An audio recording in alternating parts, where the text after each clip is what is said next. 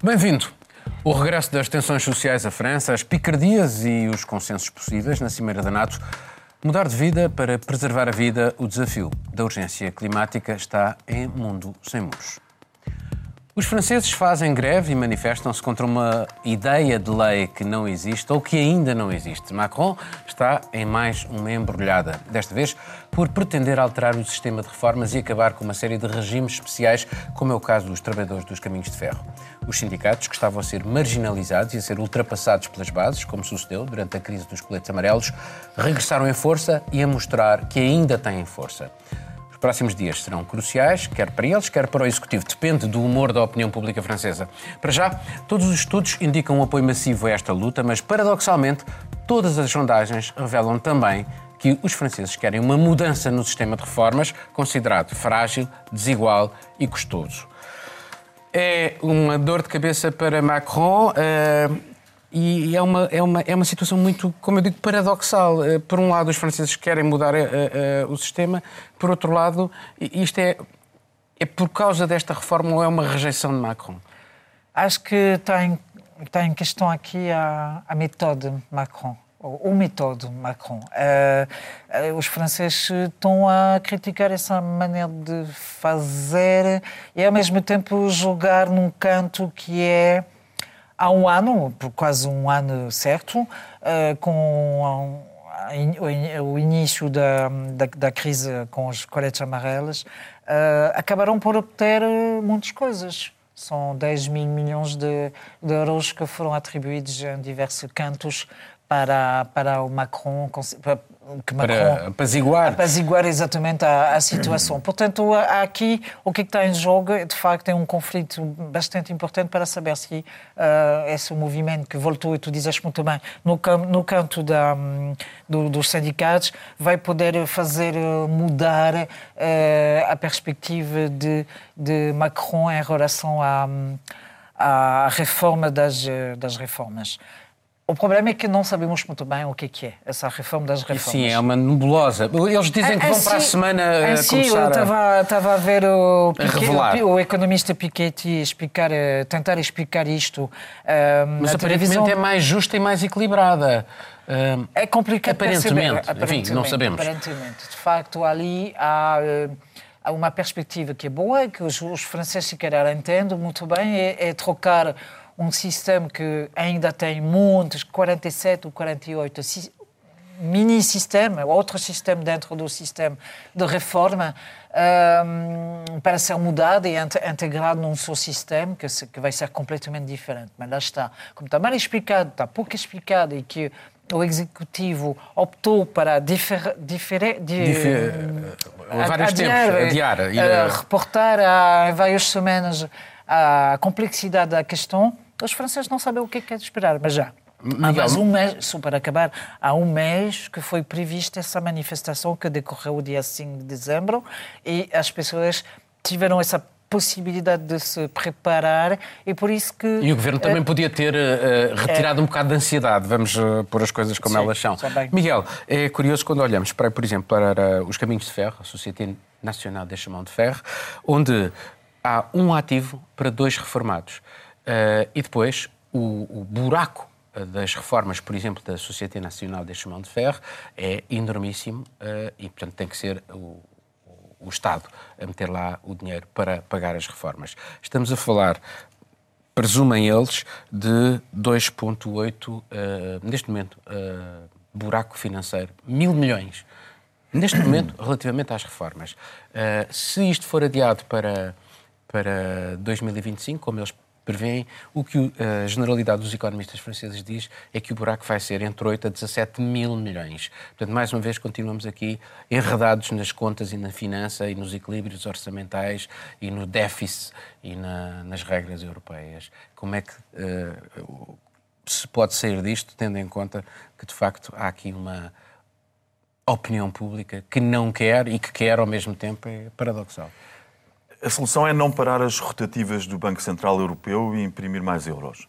Uh, não, fora de brincadeiras. Um, de facto, esse problema da, das, da, da, do contrato geracional e da, forma como se vão financiar as reformas é um problema comum à maioria dos países europeus. Alguns deles já têm atrás de si aquilo que a França tem pela frente. Muitos dos pontos de que se fala quanto à reforma de, das reformas em França, por exemplo, uh, criar uma ligação. Primeiro, generalizar e acabar com os subsistemas todos.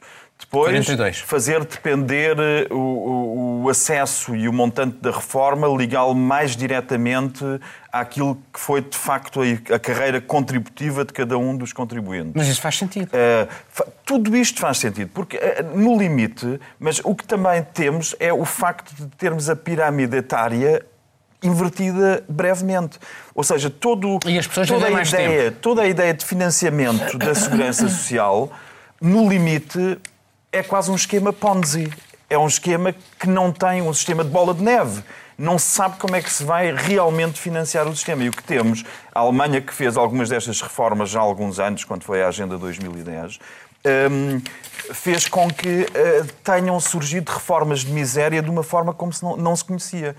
Ao mesmo tempo, a Alemanha fez uma reforma do mercado de trabalho com pessoas a, ter vencimentos ínfimos mensais que são depois subsidiados pelo jobs. Estado, os mini-jobs, mas que depois, quando entram na reforma, estão condenados à miséria. E neste momento, a discussão na Alemanha, eh, eh, eh, já praticamente aprovada entre o SPD e a CDU, é criar uma reforma generalizada para as pessoas que seja um pouco menos indigna. Mas, Deixa... oh, oh, Miguel, mas repara, é na Alemanha, é em Portugal, é em todo lado.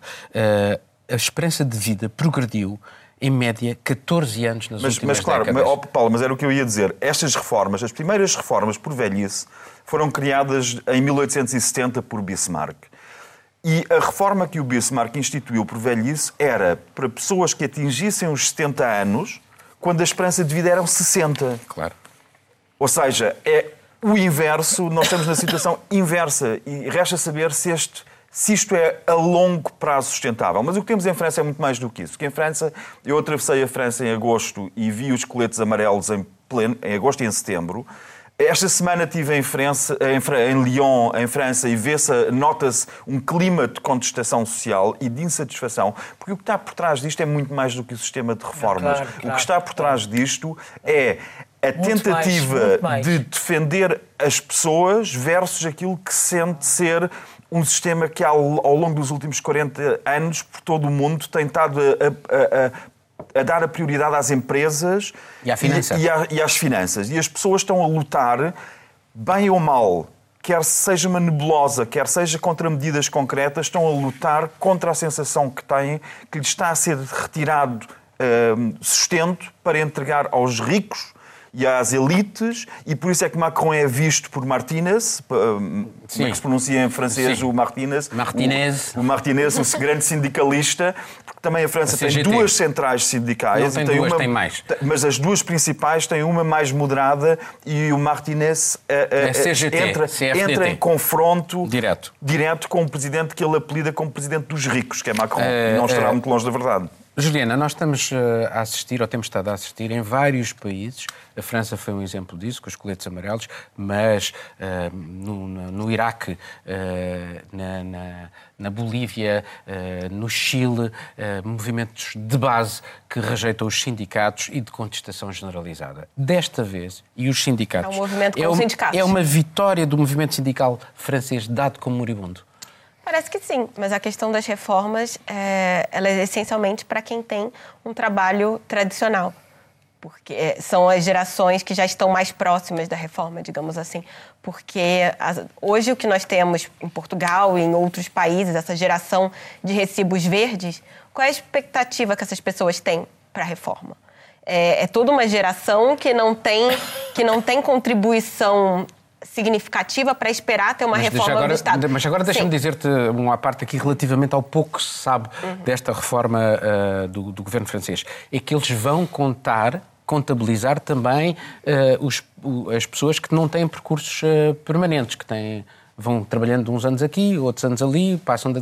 Portanto, Portanto, tá um há ali um tá lado um pouco, maior de tá um justiça. Um nebuloso, ao contrário, realmente, do, do movimento dos coletes amarelos, que não tinha uma questão central, não tinha é, sindicatos envolvidos, que era mais orgânico, digamos assim.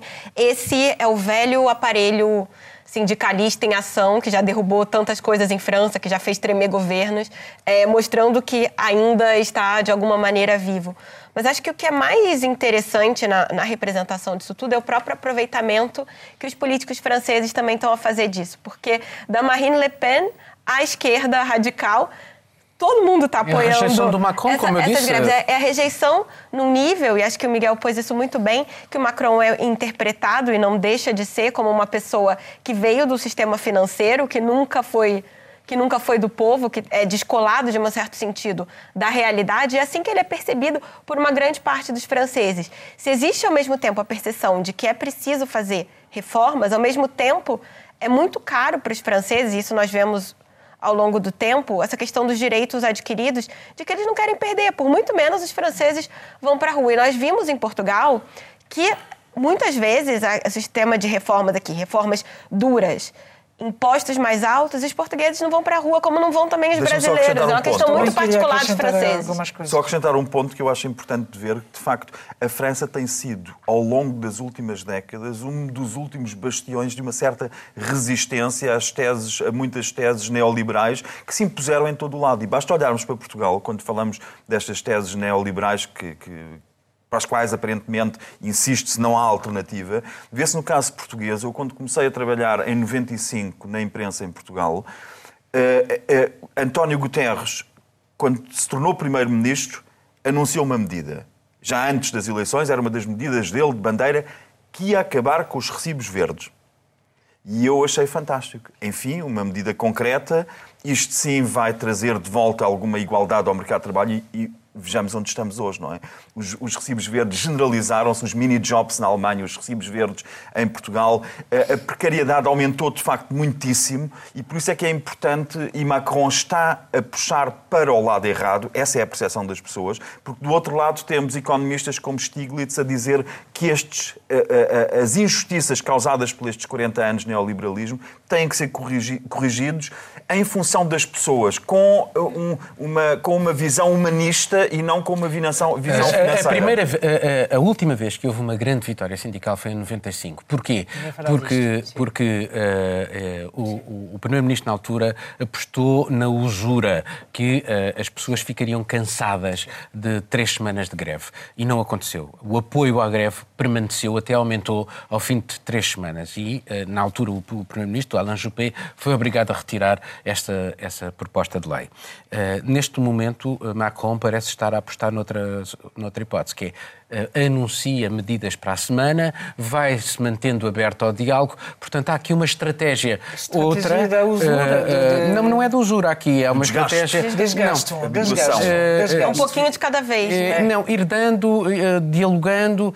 Achas que isto tem Paulo, capacidade para. para, para, para, para, porque Paulo, a, questão é, a pergunta é, aqui é, é assim: é se Macron falhar, é o resto do, do, do do seu tempo presidencial que, que fica posto em causa. Em França, o que, é que está na, na, mesa neste momento é, o, a, é a continuação do quinquennat do, do, do presidente Macron. É, daí, é disso que se fala, porque de facto em 95 Alain Juppé tive que, tive que recuar depois de três semanas muito difíceis.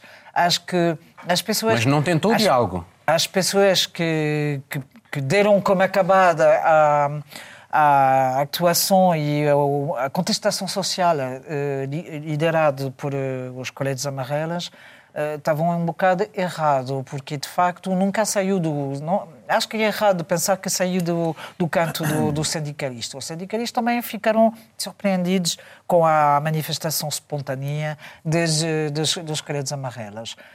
Lá está. Na mesa é um jogo de do tiro, do tiro, mas a questão é eminamente política, é muito política. Vamos porque, uh, os franceses estão a dizer, e apareceu nas manifestações, uh, dégage, uh, Macron não queremos, não sei o que, não sei o que mais. Agora, o rapport, o, o conflito que vai, vai acontecer nas próximas semanas, porque acho que vai, vai durar, fico, fico, fico não. E acho que é, é muito grave, porque nós não sabemos se eh, em janeiro vamos ter eh, um presidente em posto.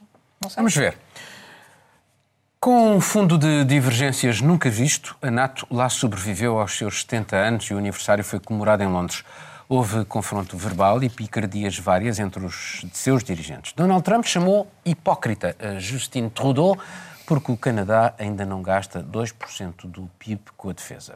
Achou insultuosa a frase de Emmanuel Macron quando este disse que a NATO estava em morte cerebral, ele, Trump, que a tinha considerado obsoleta até ameaçado de sair dela há alguns meses. Já Erdogan referiu uh, Macron como sendo quem está em morte cerebral. Foi a sua reação aos remarques do presidente francês sobre o comportamento da Turquia, comprou material militar à Rússia e interveio militarmente na Síria sem dar conta disso a quase nenhum dos seus parceiros na Aliança Atlântica. No final, todos falaram em unidade, cooperação e consenso. Referiram o 5G, a cibernética e os conflitos híbridos como preocupações, a Rússia e a China, aqui uma estreia, como sendo uma ameaça. E prometem fazer uma reflexão conjunta para fortalecer a dimensão política da organização, uma outra forma de procurar justificar a existência desta aliança que tem estado tão perturbada. Marilyn, o que é que estas picardias, entre, sobretudo entre Macron e Trump, tornadas públicas, revelam no teu ponto de vista? Soyons sérieux, temos que ser um bocado sério, diz o, o Macron a, a, a, Trump, e foi um momento muito forte. E acho que o, o, a história fez a capa do New York Times e outros jornais americanos, porque, porque o, o Trump, de facto, foi posto, posto o, Macron mandou calar o, o Trump. O Trump um, ficou, Sim, Trump... ficou a fazer provocações, a falar de facto, e achei, achei super mal um, um dirigente no, em frente de uma conferência deste nível dizer, a, dizer ao presidente Macron uh, vocês querem ficar com os bons... Uh, com jihadistas. Uh, jihadistas. Temos vários para, para vos mandar. Exatamente, tipo, tu queres ficar com eles? Bah, essa é uma, uma forma muito Trump de falar, mas acho que é falta de sério e de, e de responsabilidade. Depois houve a questão com o Trudeau também, uh, que ele chamou hipócrita ao exatamente, Trudeau. Uh, houve um vídeo que de facto foi depois uh, Mas o que é que isto revela da... Mas isso são tudo fé diversos. Exatamente, não, mas diversos, não, não, acho não que é não são fé diversos, são, são coisas graves que estão a acontecer. Mas Nós ficaríamos muito decepcionados se Trump não tivesse atuado como atuou. Já estávamos à espera, não é? Ele não defra... O que ele fez foi não defraudar expectativas. Mas, mas, e quando ele, na primeira conferência com Stoltenberg, diz logo que o Macron está a cometer... É muito feio, muito feio o que ele disse, está a cometer um grande erro ele, Macron, está a cometer. A França está a cometer um grande. Quer dizer, é de uma sobranceria e de uma. Dizer, mas ele não defraudou. Já lá, a questão é outra. Desculpa, o que é que é interessante nisso? Eu não, eu não quero interromper, não. mas. Sim, eu dizer... mas eu estava a tentar explicar. No meu entender, o Macron. Eh, o Macron, recentemente, foi às manifestações em França, mas também. Eu acho que ele foi muito mal, mas acho que na, na cena política internacional o Macron, Macron ficou muito bem. Macron se comportou como analista quando ele fez aquelas declarações que ele fez para The Economist porque tá suando até agora. Em geral, o News Cycle Isso é, é, foi, da entrevista que ele deu para The tá Economist, em que ele disse que a NATO vivia uma morte cerebral, em que ele atacou diretamente Trump, atacou uma série de outros parceiros, pegou mal, inclusive dentro da NATO. A Merkel chegou logo depois da entrevista para falar. Então, assim, essa situação toda, muito também é da Mas Macron. provocou uma reação não, importante. Sim, provocou. Que, ok, teve um aumento realmente da, das reações. Eu acho que o mais interessante de ver como isso provocou é que, assim, ninguém esperava muito dessa cimeira da NATO antes. É, essa, essa, eu, os 70 eu, anos da NATO foram em abril. Juliana, ele Sim. perguntou, é preciso saber quem é o inimigo. Esta pergunta Sim. põe em causa uh, o, o, próprio artigo 5 quer dizer, que o inimigo é outro, para um é um, para o outro é outro. Mas é, é falaste... Desculpa, só, só para terminar, realmente, o artigo 5 da NATO, só, que é, é uma espécie de um mosqueteiros, não por, por todos, todos por hum. um, só foi invocado uma vez, que foi justamente para defender os Estados Unidos no pós-11 de setembro, quando os Estados Unidos precisavam fazer a, o início da guerra contra o terror e não teve nenhum tipo de pudor em convocar os outros é, países para auxiliar. É o único momento que isso foi usado. Só que desde então, a NATO se expandiu tanto, foi para tantos lugares então, que os interesses, sabe, precisa os interesses mas ficaram... fazer justamente. Porque, Daí esta esse. pergunta... Mas, esta, também eu... Macron respondeu que... Bem, vamos lá ver. E Macron conseguiu uma coisa importante. A França que e é, a Europa vai... vai que é a reflexão, o grupo de reflexão para definir uh, uh, uh, a, a dimensão política da NATO. Porque, aparentemente, não há uma dimensão política da NATO. Aquilo que assistimos neste curto comunicado que houve é ou não, Miguel, um sinal de sobrevivência da NATO por verdadeira convicção ou por inércia? Eu acho que, que, que um, não, não podia a questão nesses estritos termos, porque acho que a NATO, que começou como uma coligação que, de uma certa partilha de valores. Por reação valores contra outro e, bloco. E, por reação contra outro bloco. E entrou num, num, estado de degradação, é que não é só o exemplo de França e da, da Turquia. A Turquia a comprar, eh, isto parece quase a guerra do Raul Salnado, a Turquia está a comprar armas ao inimigo. Aquele que era o inimigo. E quando compra o, S, o sistema S-400, que é um sistema que os americanos não... à Rússia, que o, uh, uh, e a Putin, que os americanos não querem que eles compram, em contrapartida ameaça não entregar os, os aviões que os turcos já pagaram em parte vê-se como isto está desmembrado. E podemos ir não, mais não, mas ainda... Pode ser, mas espera, deixa-me ir... Miguel, sobre o Erdogan, é mais grave ainda, face àquilo que é o inimigo... A chantagem que ele fez com, a, com, os países com, os países bálticos. E aí ele exige dos parceiros da NATO que declarem como terroristas aqueles que até agora eram aliados eh, na luta contra o Estado Islâmico. pena de não, de não, de não permitir é, que é a NATO degradação... reforce os seus oh, exércitos nos países Era aí que eu queria chegar. O estado de degradação é total e vai mais longe implica a própria Alemanha. A própria Alemanha tem, no momento em que o ministro alemão diz, confrontado com a questão do 5G, o ministro da Economia alemão, diz, confrontado com a questão do 5G, que a Alemanha quer encomendar à China, que é uma tecnologia que vai ser muito importante para todo, toda a arquitetura da inteligência artificial e da internet. O 5G é importantíssimo e é um ponto nevrálgico de segurança para qualquer país.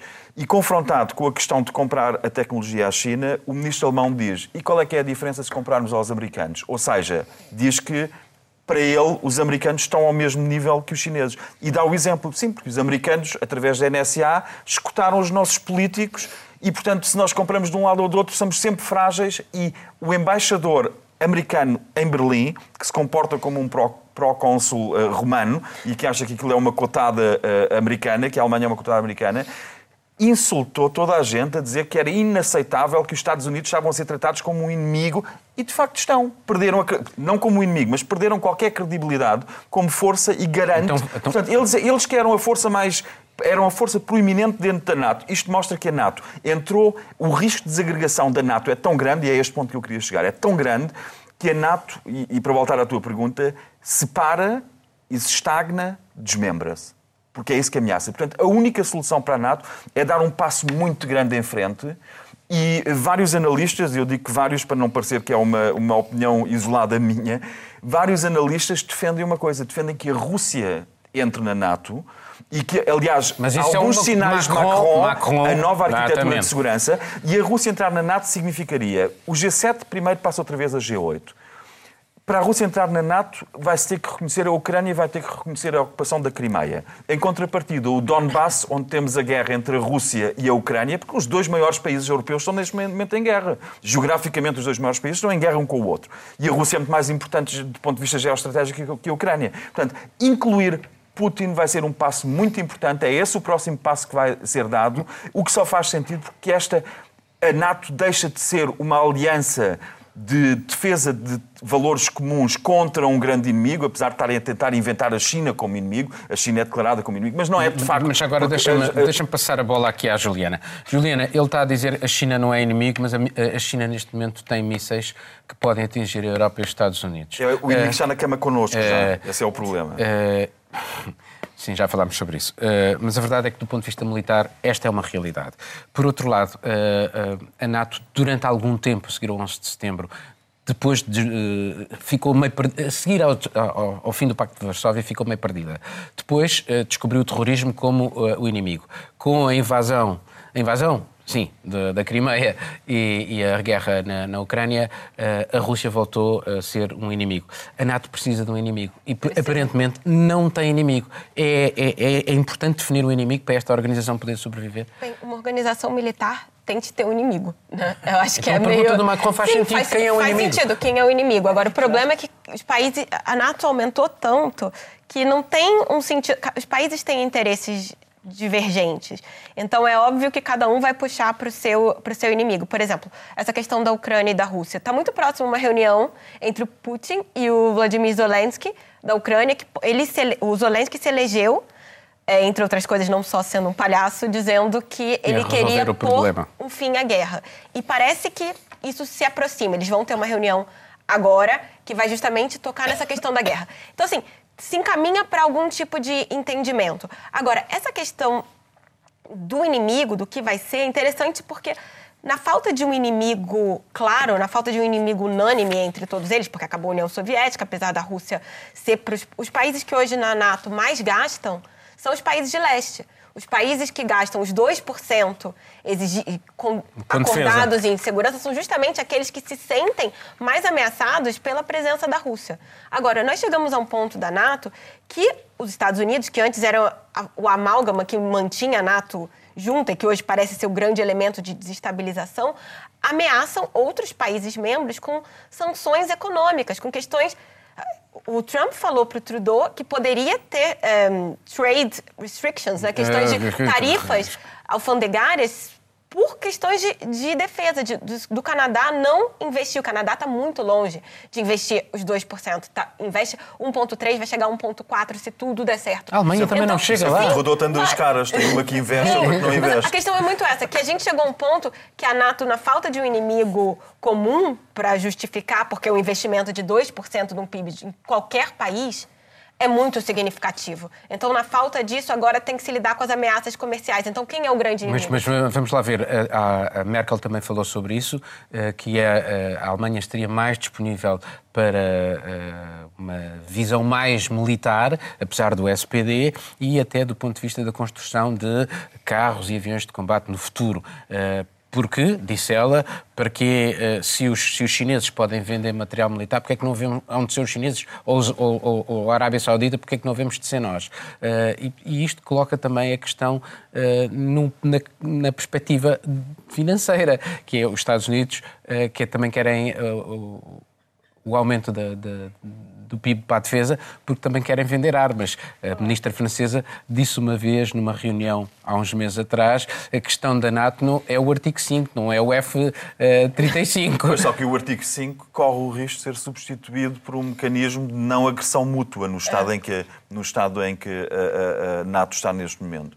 E a não agressão mútua já seria, hum, se os próximos 70 anos, com a Rússia ou sem a Rússia, que fossem no sentido de não haver agressão dentro do espaço europeu, porque esta nova arquitetura que Macron propõe, nova arquitetura de segurança, prevê que fora da Europa os países membros da NATO prossigam a sua própria política. E não nos podemos esquecer de uma coisa, porque isso depois no terreno tem, tem eh, repercussões muito concretas. Neste momento, a Noruega uh, uh, está a reagir uh, à detecção de 10 submarinos russos em que estão, que estão no outono há sempre muitas movimentações militares por parte da Rússia, mas 10 submarinos russos a entrar pelo espaço da NATO dentro, como a Noruega viu, e, 10 é muito porque a Rússia tem ao todo 58 submarinos, portanto é, um, eh, uma, uma, parte, parte substancial da, da, frota, e isto mostra como a, a Rússia está de facto a fletir músculos e está a refletir músculos que a Rússia já percebeu com a anexação da Crimeia que a NATO não reagiu. Não, exatamente. Também, e, e como não têm poder do ponto de vista económico, mas continuam a ter um grande poder mas militar. Risco... Vamos só, ter só, que passar para o próximo, uh, próximo okay. tema. Desculpa lá, Miguel. Vamos falar, é outra guerra. Há meio milhão de mortes prematuras na Europa relacionadas com a qualidade do ar. Asma, cancro do pulmão, infartos, acidentes vasculares cerebrais. A lista é longa são efeitos da poluição, da ação humana sobre o planeta e que se juntam àqueles que têm impacto direto no clima. Se não mudarmos urgentemente o nosso modo de vida, pomos em perigo a própria vida, referiu António Guterres no início de mais uma conferência das Nações Unidas sobre alterações climáticas. Mas evitar o aquecimento é já impossível e o que se pretende agora é apenas contê-lo em limites que permitam à humanidade poder existir. Só que continua a haver uma dissonância enorme entre a urgência climática e a resposta dos Estados. Os últimos dados indicam até que esta última década se arrisca a ser a mais quente de sempre, desde que há registros. Mais eficazes parecem estar a ser os alertas dos jovens à escala planetária de que a sueca Greta Thunberg se tornou símbolo. A União Europeia, que é o terceiro maior poluidor mundial, depois de China e Estados Unidos, promete apresentar o seu Green Deal já na próxima semana. Marredine, uh, às vezes, quando vemos nas redes sociais, uh, nos comentários que são feitos, uh, há uma, quase uma divisão esquerda-direita na forma como se olha para as alterações climáticas. Como se a ciência fosse ou de esquerda ou de direita, consoante diga que há um problema real uh, de alterações climáticas, uh, é de esquerda. Uh, estão a exagerar, é de direita. portanto, não achas que há aqui qualquer coisa de, de, de, perverso na forma como a comunidade científica que apresenta, limita-se a apresentar factos e dados está, uh, como isto é percepcionado é, cá eu, fora. Eu percebo e acho que é interessante ver uh, este aspecto da dicotomia esquerda-direita como analisa em relação a, a green movimento, mas, uh, mas eu acho que também não é assim tão tão, tão separado, porque uh, nós sempre tivemos uh, partidos ecológicos e ambientais, não nasceram anteontem, já, já são antigas, que, que não pertencia, por exemplo, à lógica da esquerda. Estou a pensar a França, também a Alemanha, e acho que não é assim tão, tão linear. Um, ao mesmo tempo, há de facto atrás dessa perspectiva uh, green e, e, o problema das, das mudanças climáticas, um, uma vontade de uh, viver uma outra sociedade, repensar a, repensar a sociedade e tentar, uh, tentar ver as coisas de uma outra forma e, e, criticar o capitalismo sem, sem barreiras, sem fronteiras. Isto está a aparecer cada vez mais. E, e quando estamos a assistir às grandes manifestações dos jovens uh, no, no, movimento da eh, no seguimento da Greta Thunberg. Como hoje em aparece, Madrid? Como hoje em Madrid e em várias cidades, uh, aparece aquela noção de nós queremos viver de outra forma, quer dizer, o, o a poluição, os, os problemas climáticos são uh, uma parte agora de uma mudança mais global da, da sociedade. Por isso eu acho que as pessoas que criticam um, Greta Thunberg e a juventude dela e a capacidade de movimentar a juventude é, é um bocado estranho, porque de facto é ali que tem, temos a esperança de poder mudar os paradigmas. É, é, a minha opinião, mas uh, acho que é ali que se eh, joga as coisas do, do COP25. Uh, os Estados, peço, peço desculpa só para acabar, uh, as peças são os Estados de ser mais, mais, mais fortes nas decisões de avançar, porque 18 países no, na, na COP, na, no, no, Acordo de Paris, 18 países que estão a reduzir as emissões de CO2 e a eh, tentar baixar, não vão conseguir eh, obter o 1.5 que foi decidido. Mas, pelo menos, há uma... Estão a fazer um esforço. Uma, uma consciencialização das coisas e acho que é isto que é importante. É Fala-se que há interesses obscuros uh, atrás dos manifestantes e da Greta Thunberg, isto por um lado. E quando ela apresenta esta visão do mundo, que é quase uh, um retrocesso, dizem alguns comentadores que rejeitam, uh, digamos, esta posição de, destes jovens, retroceder quando a humanidade chegou, um bem-estar que chegou graças ao progresso científico. Não será também a tecnologia e a ciência que nos vão permitir, eventualmente, uh, encontrar soluções para uh, aquilo que nós próprios já fizemos em relação à natureza, com os plásticos, com a poluição, com o CO2, com as emissões? Tem um nome tem um nome isso, é uma ciência, chama geoengenharia, que há quem proponha levantar grandes guarda-chuvas e pôr na frente do sol para diminuir. Assim, a verdade é que ninguém sabe muito bem o que pode acontecer. Seria lindo que a gente conseguisse fazer isso tecnologicamente, mas a verdade é que em 2019, antes a gente esperava que ia ter carro voador em 2030, agora a gente tem que provar que a Terra é plana. A verdade. é o teu ministro. É, o teu, não, não é o teu ministro, é lá um representante do governo brasileiro. A verdade é que, assim, a gente por mais que a ciência tenha evoluído, a gente chegou a um patamar que a gente tem uma adolescente que está dizendo: escutem a ciência, e as pessoas estão dizendo quais são os interesses por trás disso. É muito problemático, e por acaso eu tive que acompanhar a Greta nessa, enfim, na, no desembarque dela em Lisboa. E, e ver o nível de ódio que é direcionado para uma adolescente é muito assustador, assim, do ponto de vista. E eu acho que, vendo pessoalmente. Mas é um fenómeno muito interessante, vendo, esse fenómeno Vendo como ela é, uma, ela é uma adolescente, assim, ela é pequena. É estranho ver pessoalmente, porque ela parece muito maior. Então, assim, é, é interessante ver como a gente virou um mundo tão disfuncional que uma adolescente que pede que se alguém preste atenção à questão científica, independentemente dela ter alguém orientando ou não. Ela só diz: estamos fazendo alguma coisa errada para o ambiente, prestem atenção na ciência. Ela é vista com desconfiança, enquanto alguém que faz um estudo patrocinado pela indústria do petróleo e diz que o aquecimento global não tem nada a ver com os seres humanos, que é a atividade do Sol, é interpretado como não. Esse aí tem razão. Eu acho que é um mundo disfuncional. Deixa-me passar ao Miguel, mas antes vou aqui uh, das notas que uh, tomei para, para este programa. Uh, o aquecimento climático ligado às atividades humanas é conhecido há 40 anos. Houve uma, no final dos anos 70, houve no final dos anos 70 uma conferência da Organização Meteorológica Mundial e os americanos a seguir fizeram um primeiro relatório, relatórios Chaney, onde está escrito, isto é 1979, temos a prova irrefutável que a atmosfera se modifica e que nós contribuímos para essa alteração. E diz, e diz ainda, esperar para ver antes de agir significa esperar que seja tarde demais. A seguir, a ciência climática foi descredibilizada, várias indústrias petrolíferas e petroquímicas, fundações ligadas a interesses de grandes famílias norte-americanas, investiram somas colossais para uh, patrocinar comentadores, para recrutar pseudo-especialistas e inundar a comunicação social de, uh, com sucesso de teorias outras dizendo que isto não era assim.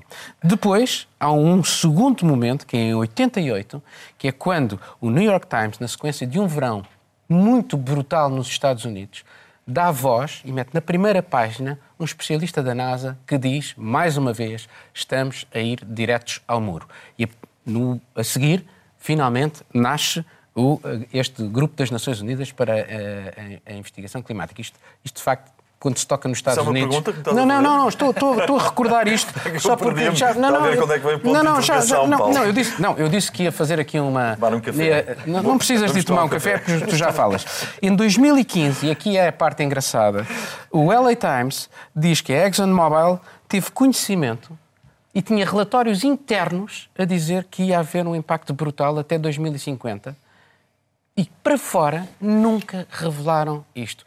Como é que estas informações que nós temos e que conseguimos ir recolher, porque eu fui recolher, não passam para a opinião pública e passam as teorias da conspiração destas, destas, destas indústrias petrolíferas, petroquímicas e destas fundações.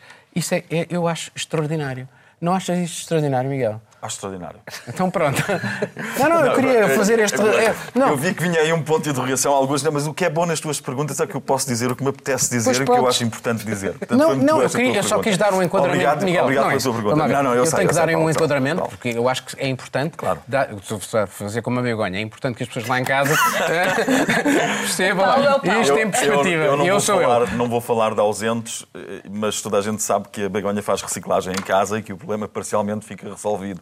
Não, não, não, acho que seja. Sinceramente, eu acho que esta questão.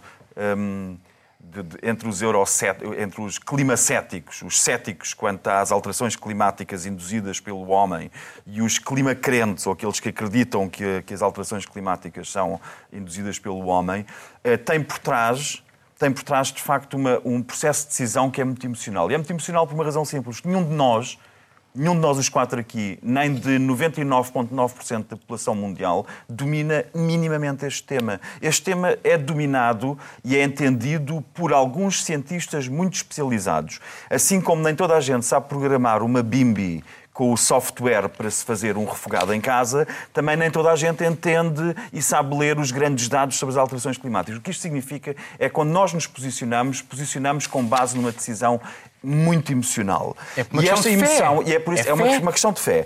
Mas o que não podemos esquecer é o que tu mencionaste, e esse é o ponto, e tu também falaste, porque a Greta Thunberg que muita gente odeia visceralmente e a única explicação é porque sentem uma enorme impotência perante este problema. Ou ela levanta-lhes enorme... angústias. É, ela tem uma dimensão, atinge quase uma dimensão religiosa para aqueles que acreditam no que ela diz, porque são clima crentes, como eu que acredito, mas eu não acredito por causa da, da Greta Thunberg, nem acredito por ter conhecimento próprio sobre a matéria que não tenho que me permitisse ser uma. Porque, no limite, S eh, acredita-se nas alterações porque se é de esquerda, assim como se é do Benfica ou se é de outro clube qualquer.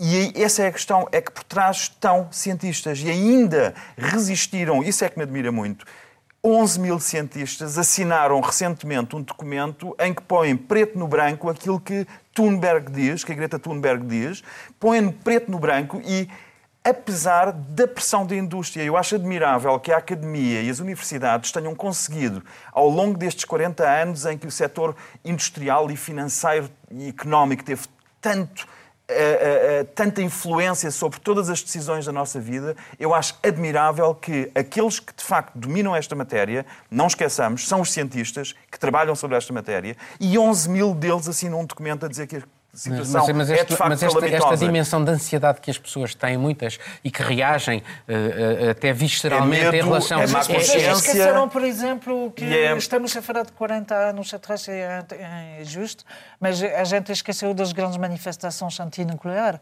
Na, na altura era vista como um perigo, perigo direto. Nos anos 80. Como, Sim, sim, é, já vão há 40 anos. Pershing 2. Não é? Quando começaram os, os, verdadeiros partidos, partidos de cruzeiros. É? Olha, podemos ir até para o aspecto, por exemplo, fumar. Fumar foi uma das indústrias muito defendida por grandes e fortíssimos lobbies, mas a ciência conseguiu impor-se e hoje em dia é unânime que fumar é prejudicial à saúde. Mas, é Mas foi preciso é lutar contra uma indústria fortíssima. E esta luta que o clima, que, os, que, os, que, que, que pessoas como a Greta Thunberg estão a fazer. Então é, é tarde é demais ou não? alertar as pessoas. Não, eu não acho que seja tarde demais, francamente acho que não é tarde demais, senão a Greta Thunberg, se ela achasse isso, também não estava a empenhar a sua juventude nesta guerra, seria uma guerra contra moinhos de vento, e eu acho que ela é mais inteligente do que isso. Agora, o que é absurdo é, e começa pela própria chanceler alemã, que esteve reunida com Thunberg, Marcelo Rebelo de Sousa não o fez, não quis aproveitar-se politicamente da situação, como nós sabemos, ele é uma pessoa muito contida quanto a aproveitar-se politicamente,